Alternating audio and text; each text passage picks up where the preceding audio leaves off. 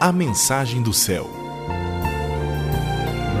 Na apresentação, Márcia Euco.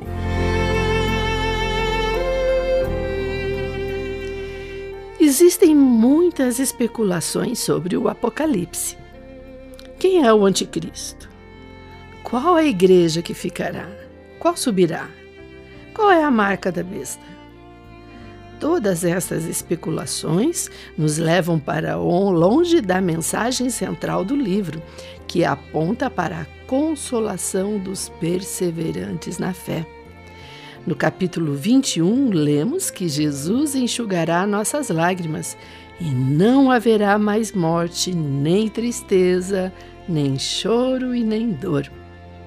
Quanto às dores apresentadas em Apocalipse, elas já começaram. Portanto, se apresse em falar do amor de Deus e do sacrifício de Jesus para salvar os perdidos. Não é tempo de descanso. Nosso descanso é na eternidade, não aqui. Você não pode ir para o céu sozinho. Não foi para isso que você recebeu a luz e tornou-se o sal da terra.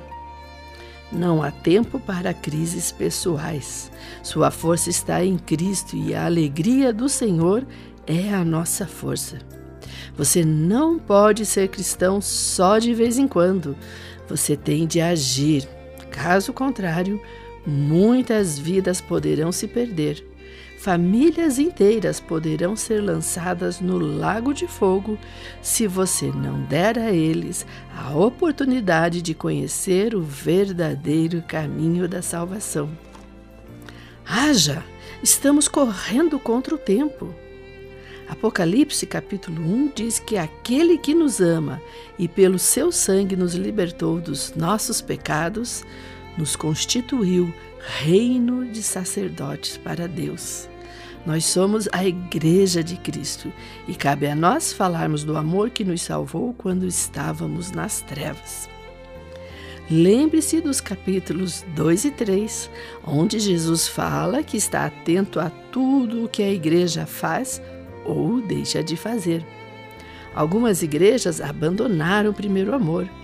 Outras pensam que estão vivas, mas estão mortas e outras são tão mornas que dão ânsia.